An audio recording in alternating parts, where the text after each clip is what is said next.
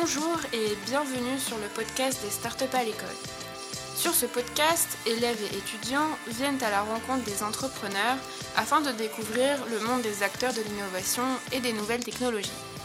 Je suis Magdalena et j'ai le plaisir de vous accueillir pour cette troisième saison de nos épisodes, au travers de laquelle diverses thématiques seront abordées. Comment et pourquoi créer sa propre start-up? Quelle place occupent aujourd'hui les femmes dans le monde de l'entrepreneuriat? Quels sont les métiers du digital qui peuvent s'offrir à moi? Micro à la main, nos générations futures se rendent au contact des start et start pour découvrir les réponses à ces questions qui leur permettront de ressortir grandis de cette expérience. Alors, vous êtes prêts pour ce voyage au cœur de l'innovation? Suivez-nous dans cette nouvelle aventure.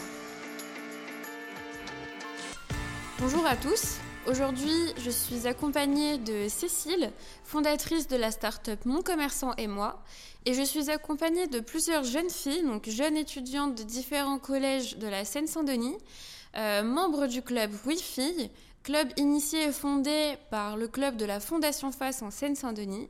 Donc maintenant, je vais leur laisser la parole pour qu'elles se présentent à vous et prennent le relais sur ce podcast. Bonjour, je m'appelle Soumaya et j'aimerais devenir ingénieur chimiste.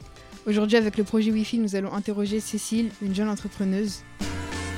Bonjour, je m'appelle Awa, j'ai 14 ans et plus tard, je voudrais faire un lycée général. Salut, moi je m'appelle Rodina, j'ai 14 ans et plus tard, je voudrais faire des études de droit. Bonjour, je m'appelle Jennifer et plus tard, je voudrais travailler dans le milieu pharmaceutique. Bonjour, je m'appelle Aya et je voudrais faire un bac professionnel dans le milieu de la mode. Bonjour, je m'appelle Anfel, j'ai 15 ans et plus tard, je voudrais travailler dans le domaine de la médecine. Bonjour, je m'appelle Sarah et je voudrais faire conseillère juridique. Alors, pour commencer, Cécile, est-ce que vous pouvez vous présenter? Oui, bien sûr. Donc, je m'appelle Cécile, j'ai 32 ans et j'ai fondé Mon Commerçant et moi. Mon Commerçant et moi, c'est euh, l'assistant marketing des commerces de proximité. Ce qu'on fait, c'est euh, d'aider les commerçants à attirer des clients dans la boutique grâce au marketing digital. Euh, merci pour votre introduction. avant de commencer, on aurait un quiz pour vous. Ah. Alors, la première question. Quel pourcentage d'entrepreneurs sont des femmes en 2021 selon vous?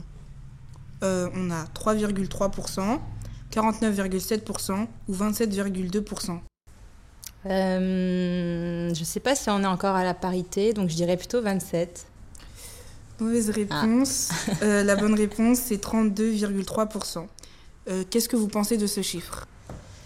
Euh, bah, 32, euh, bah, je pense que c'est pas assez euh, parce que bah, les femmes sont de plus en plus diplômées, elles font de plus en plus d'études et ont toutes les capacités. Donc l'objectif serait d'être à 50-50, je pense.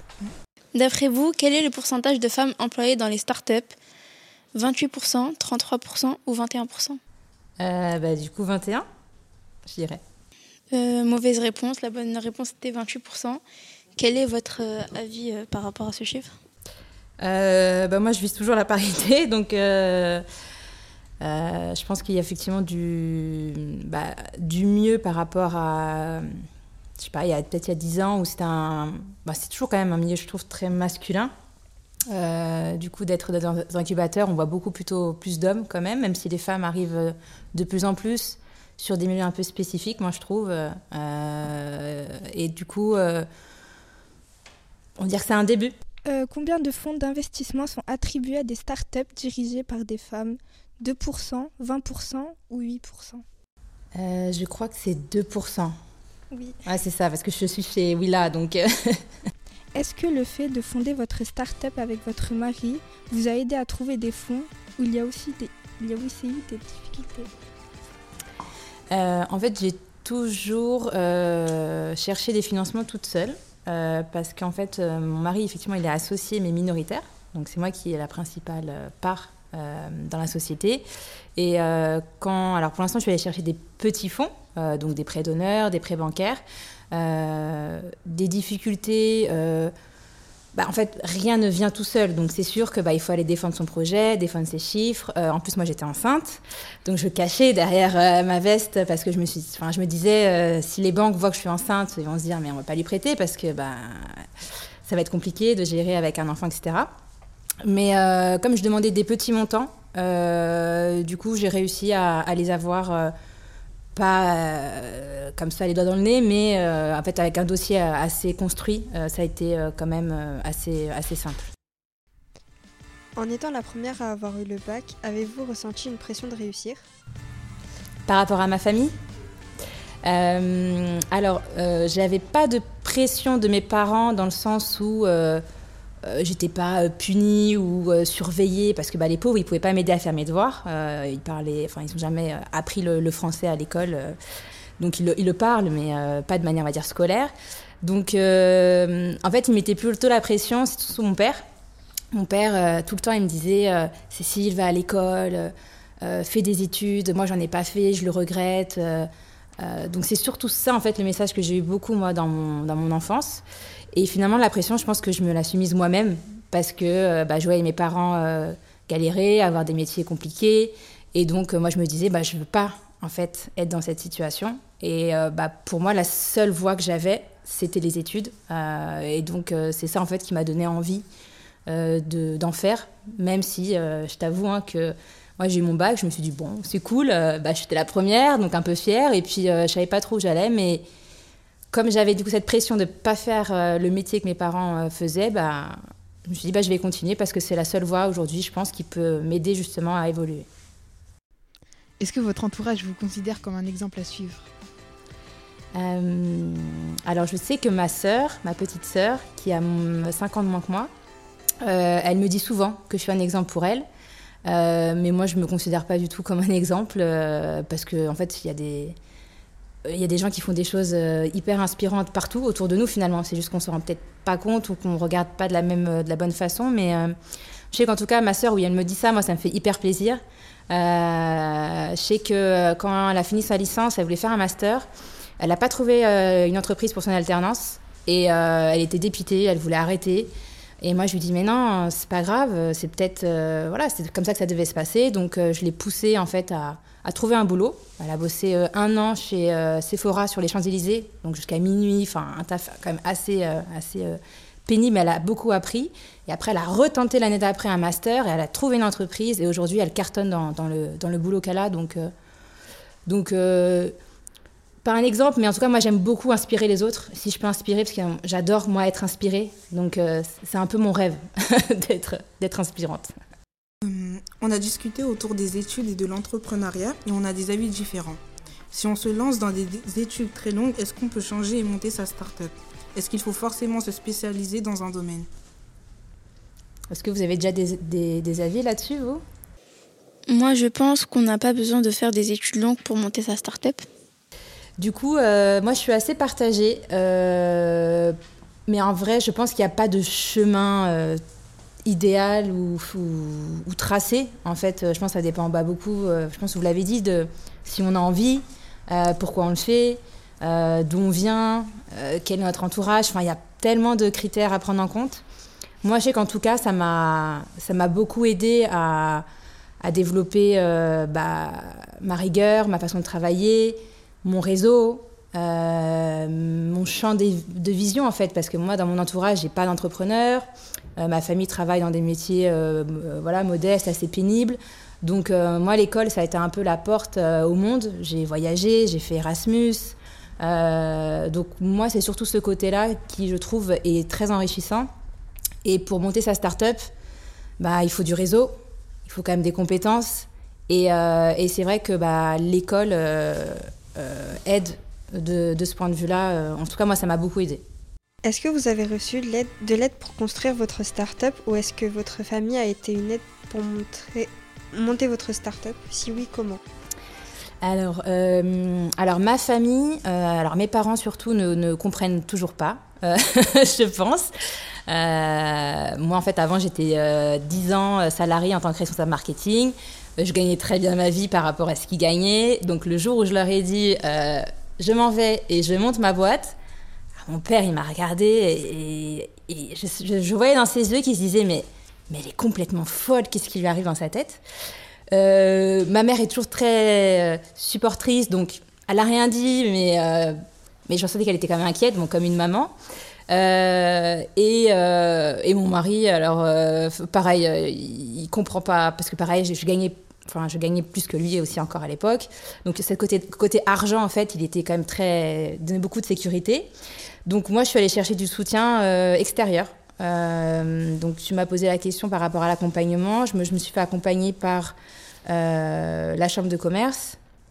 Je me suis fait accompagner par Willa, qui est donc un, un incubateur qui justement pousse les femmes à monter des startups. Je développe aussi mon réseau avec soit d'anciens collègues, ou aussi de nouveaux entrepreneurs. Euh, et maintenant, il y a des outils bah, comme Instagram, LinkedIn, YouTube, euh, où tu peux envoyer un message à quelqu'un et si tu as envie de parler et qu'il a un petit peu de temps, il, il peut t'aider. Donc moi, je vais surtout chercher de l'aide extérieure pour être accompagnée. ma famille, en tout cas, je sais qu'elle sera toujours là. Si j'ai un souci, si ça marche pas ou que je suis dans la galère. mais ensuite, dans l'accompagnement, c'est plus de l'extérieur. Dans votre parcours, avez-vous eu des moments où vous vous êtes senti démotivé? Il euh, y en a plein. Euh, en fait, on passe, c'est un peu le grand 8, quoi. C'est un coup ça va, un coup ça va pas. Un coup c'est génial, un coup c'est mais qu'est-ce que je fais? Et, euh, et du coup, en fait, moi je me raccroche toujours à pourquoi je le fais. Donc, bah, si vous voulez vous lancer, c'est pourquoi vous le faites. Généralement, l'argent, oui, c'est ce qui vient au début, mais en fait, vous ne tiendrez pas avec l'argent. Enfin, moi, je trouve, parce que l'argent, il met du temps à venir. Donc, euh, c'est vraiment, il faut plus réfléchir à vraiment qu'est-ce qu'on qu'est-ce qu'on veut faire avec. Est-ce qu'on va chercher, je sais pas, de la liberté, des compétences, un mode de vie? Enfin, il y a plein de choses qu'en fait, on peut aller chercher avec l'entrepreneuriat ou, euh, qu'est-ce qu'on veut laisser comme trace, finalement. Euh, donc, donc ça m'arrive, oui, oui, encore aujourd'hui. Hein, J'ai des journées, je peux commencer, je suis au taquet, et puis, je sais pas, à 14h, je reçois un coup de fil, une mauvaise nouvelle. Je, suis, je, suis, je suis au fond, mais ce qui compte en fait, c'est de dire, ok, j'ai cette info, mais maintenant, qu'est-ce que je fais pour avancer? Et ça, je l'ai beaucoup appris là sur les deux dernières années. On sait que vous êtes maman. comment faites-vous pour organiser votre vie de famille et votre vie de chef d'entreprise? Donc oui, je suis maman d'une petite fille qui s'appelle Alicia, euh, qui a 20 mois maintenant. Euh, elle parle beaucoup, euh, c'est une vraie pile. Et je pense qu'il faut avoir un partenaire et un, je pense quand même un, un, univers familial qui aide. Enfin moi en tout cas, je me vois pas l'élever toute seule.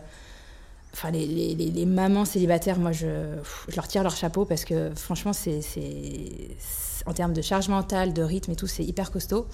Donc euh, moi, avec mon mari, on a des rythmes de travail euh, un peu différents. Euh, lui, il, il commence plus tôt, donc il s'en occupe plutôt en fin de journée. Moi, c'est plutôt le matin. Euh, et après, moi, je trouve qu'entre, enfin, quand tu es entrepreneur, bah, tu as la chance d'un peu décider ton, agenda, ton rythme de travail.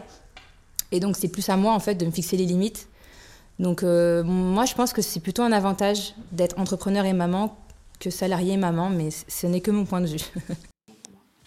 Est-ce que depuis que vous avez créé votre entreprise, vous avez rencontré des personnes qui voulaient, euh, qui vous poussaient à arrêter votre entreprise euh, Bonne question. arrêter peut-être pas, mais changer l'idée, ouais. Changer l'idée ou baisser un peu les ambitions que j'ai. oui, parce que les, les, gens sont toujours un avis extérieur par rapport à je sais pas, à leurs idées, à leur vécu. Donc euh, oui, moi ça ça m'arrive euh, ça m'est arrivé encore la semaine dernière où des gens euh, j'avais moi une idée puis on m'a dit non mais Cécile pourquoi tu te prends la tête? Faut faire simple etc. Il m'a dit non, non moi c'est pas ce que je veux. Euh, donc euh, oui oui ça arrive et je pense que ça arrive très souvent et même dans la vie enfin sans être entrepreneur. par exemple je sais pas si tu veux faire des études je sais pas de médecine et qu'il y a personne autour de toi qui les a fait et que tout le monde se dit mais attends mais t'es folle c'est 10 ans d'études etc. Puis je pense que du coup, ça arrive tout le temps. Ouais. Mm. Ça t'est déjà arrivé mmh, Personnellement, non, mais euh, ça pourra m'arriver un jour. Mmh, mmh. Euh, Est-ce que vous pouvez nous expliquer mon commerçant et moi? Oui, bien sûr. Alors, mon commerçant et moi, l'idée de départ euh, a toujours été la même. C'était d'aider les petits commerçants euh, à perdurer. Parce que finalement, s'il n'y a pas de commerçants dans une ville, bah, il n'y a pas de ville. Euh, il n'y a pas d'âme euh, et il n'y a pas le savoir-faire, parce que aussi la France, c'est beaucoup les, les, commerçants et artisans. Donc euh, l'idée de départ, euh, c'était plutôt sous forme d'une marketplace euh, qui n'a pas fonctionné comme je voulais. Et donc aujourd'hui, on est plutôt comme une agence de marketing digital. Et donc on va s'occuper pour les commerçants de développer leur visibilité sur Google, sur les réseaux sociaux, pour bah, donner envie en fait aux clients d'aller chez ces commerçants en connaissant mieux bah, comment ils travaillent, ce qu'ils font, qui ils sont parce qu'aujourd'hui, bah, tout le monde prend son téléphone pour, pour chercher un service ou un produit. Et donc, les commerçants, soit ils n'ont pas le temps, parce que souvent ils sont tout seuls ou ils ont une petite équipe, ou alors ils savent pas comment faire. Et donc nous, on vient et on s'occupe tout de A à Z euh, pour, euh, pour booster en fait leur visibilité et donc augmenter, euh, augmenter le nombre de clients dans leur boutique. Est-ce que le confinement vous a aidé à venir avec l'idée de mon, de mon commerçant et moi? Eh ben, ça m'a donné exactement l'idée. ouais, ça a été le déclic. C'est à ce moment-là, en fait, où fait, mon conjoint avant, il était commerçant en fromagerie sur les marchés. Et moi, j'étais responsable marketing pour des grandes marques. Donc, je faisais des publicités euh, très large, à la télé, à la radio, dans la presse, sur le digital, bien sûr. Et euh, bah, le confinement arrive. Là, les petits commerçants, bah, dépités, euh, aucun moyen de vendre en ligne. Et en fait, ça a été un vrai déclic pour eux, où ils se sont dit, bah, en fait, le digital, ça peut vraiment m'aider à développer mon commerce. Et bah, moi, ça a fait pch dans ma tête. Et, et, effectivement, ça a été moi le déclic. Et c'est à partir de là que j'ai commencé à travailler sur l'idée, le concept, pour les aider. Et donc, Ensuite, j'ai lancé vraiment en février 2021 la première idée. Euh, et là, euh, et c'est depuis ce moment-là où, du coup, bah, on accompagne de plus en plus de commerçants aujourd'hui. Est-ce que dans le domaine du commerce, les femmes sont plus présentes que dans le domaine euh, des startups ou pas? Alors, dans... chez les commerçants, je pense que c'est assez mixte. Parce qu'il y a des commerces qui sont, de par l'histoire, plus tenus par des femmes. Je pense euh, à la lingerie, aux vêtements, à la décoration. Euh, et il y a des commerces qui sont plus tenus par des hommes de manière historique, comme euh, je sais pas, les boucheries, les fromageries, les garages automobiles. Enfin, ça peut être très large. Mais je dirais, je dirais que c'est plutôt assez équitable si on regarde dans sa globalité. Et dans les incubateurs, alors moi j'ai eu la chance d'être donc chez Willa, qui est un incubateur qui du coup développe la mixité dans les, dans les startups. Et la condition pour rentrer, c'est d'être au moins une femme dans l'équipe euh, de start-up. Donc je pense que c'est un peu l'exception. Euh, donc moi j'ai toujours été euh, entourée de femmes côté start-up. Avez-vous pensé qu'un jour vous allez devenir entrepreneuse quand vous étiez jeune Pas du tout. moi, j'ai longtemps voulu être chanteuse. un rêve vraiment stupide, mais j'y ai cru beaucoup en primaire. Après, j'ai voulu être prof. Bah, ça très longtemps. Journaliste. C'est pour ça que j'ai fait un bac littéraire. Euh, et après, une fois le bac en poche, euh, je ne savais pas vraiment ce que je voulais faire. Pas trop d'exemples. Et euh, donc, je me suis orientée vers un BTS commerce international. Et bah, mes parents, c'était sécurité. Donc, tu trouves un boulot, tu y restes, tu te débrouilles bien, et puis ça va te payer du coup tes factures. Et donc, l'entrepreneuriat, c'est un peu le contraire, c'est un peu le risque. Tu sais pas vraiment ce que ça va donner. donc, non, moi, c'était pas du tout quelque chose qui m'est venu en tête c'est en fait à force de réfléchir à ce que je voulais faire et la manière dont je voulais en fait gérer ma vie que je me suis dit que c'était en fait la meilleure option. Est-ce que euh, mon commerçant et moi a été la toute première idée euh, de votre entreprise ou vous avez eu d'autres idées avant? Hum, C'est ma première expérience en tant que start-up et entreprise fondée. Euh, j'ai pas eu d'autres, euh, j'ai pas créé d'autres entreprises avant, donc c'est la première. Après, comme euh, comme je l'ai dit avant, l'idée de départ n'est plus la même qu'aujourd'hui. Donc la boîte a quand même changé, qu'on appelle pivoter dans le milieu des startups. Mais, euh, mais sinon, c'est toujours la même. En tout cas, la, mission est toujours la même. Est-ce que selon vous, votre, le milieu social, il a une influence ou pas sur euh, notre métier et notre avenir ou pas? Moi, je pense que oui. Je, trouve, je pense que ça serait mentir de, de dire que non. Euh, tout influence euh, l'éducation. Enfin, je le vois, moi, bah, j'ai une fille de 20 mois, donc quand je fais quelque chose, elle fait exactement la même chose. Donc en fait, on, est influencé forcément.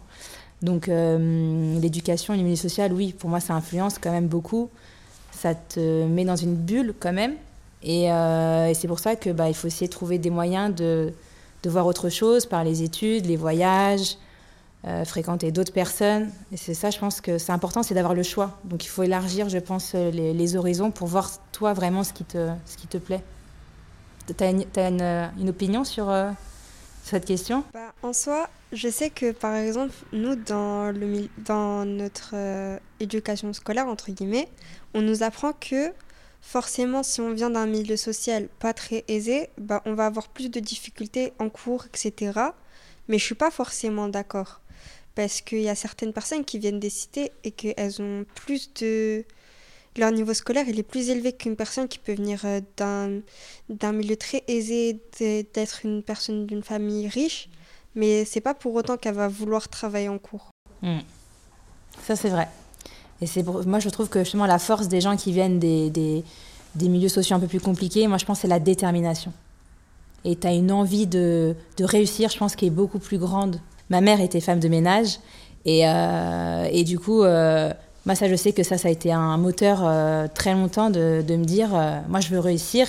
Et, euh, réussir, c'est du coup choisir en fait ce que je veux faire de ma vie. Et ma mère, elle a, elle subi, elle est arrivée en France, elle avait 22 ans. Bah, à l'époque, les métiers qui étaient ouverts très facilement, il ne fallait pas parler français, c'était les métiers de, ce type-là. Est-ce qu'au début de votre entreprise, est-ce que les clients étaient-ils réticents à utiliser votre plateforme et le sont-ils toujours? Très bonne question. Ah oui, alors moi, mes premiers clients, euh, je suis, je pense que je les ai harcelés. C'est-à-dire que les premiers, j'ai dû euh, les obtenir euh, au bout de je sais pas combien de contacts avec eux. Je crois que j'avais compté une fois, genre plus de 20 contacts, ce qui est beaucoup. Hein. Donc ça, j'ai allé voir une fois, je les ai appelés, j'ai envoyé un message, je les ai rappelés, je repasser les voir. Et au final, bah, du coup, ils m'ont fait confiance. Mais les cinq premiers, c'est les plus durs à avoir.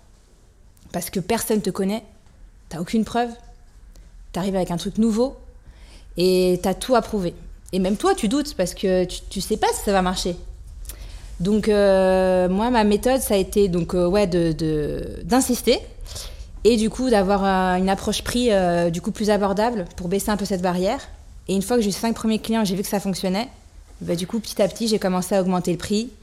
Et, du coup, même moi, dans mon discours, j'étais beaucoup plus sûre de moi. Et puis, je pouvais dire, bah, je travaille avec tel commerçant déjà, voilà les résultats qu'il a eu.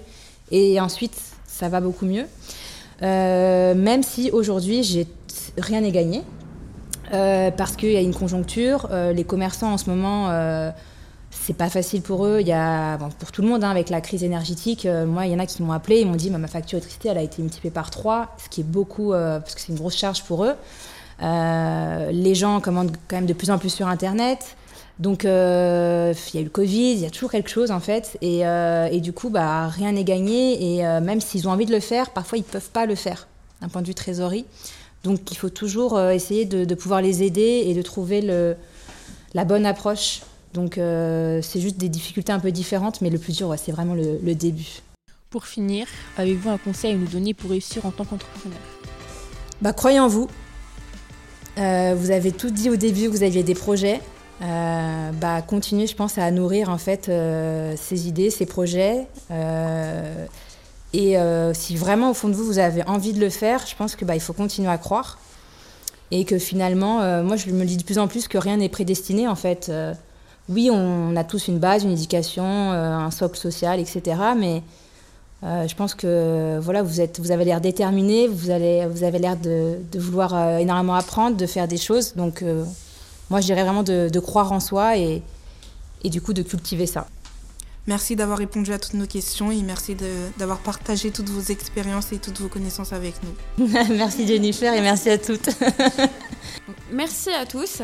Euh, merci aux filles pour leur préparation et leur investissement sur ce podcast. Je tiens aussi à remercier l'association Lecture Jeunesse qui a collaboré avec nous pour aider les jeunes filles à se préparer à cet exercice. Et je remercie aussi Cécile pour son temps et le partage sur cet épisode.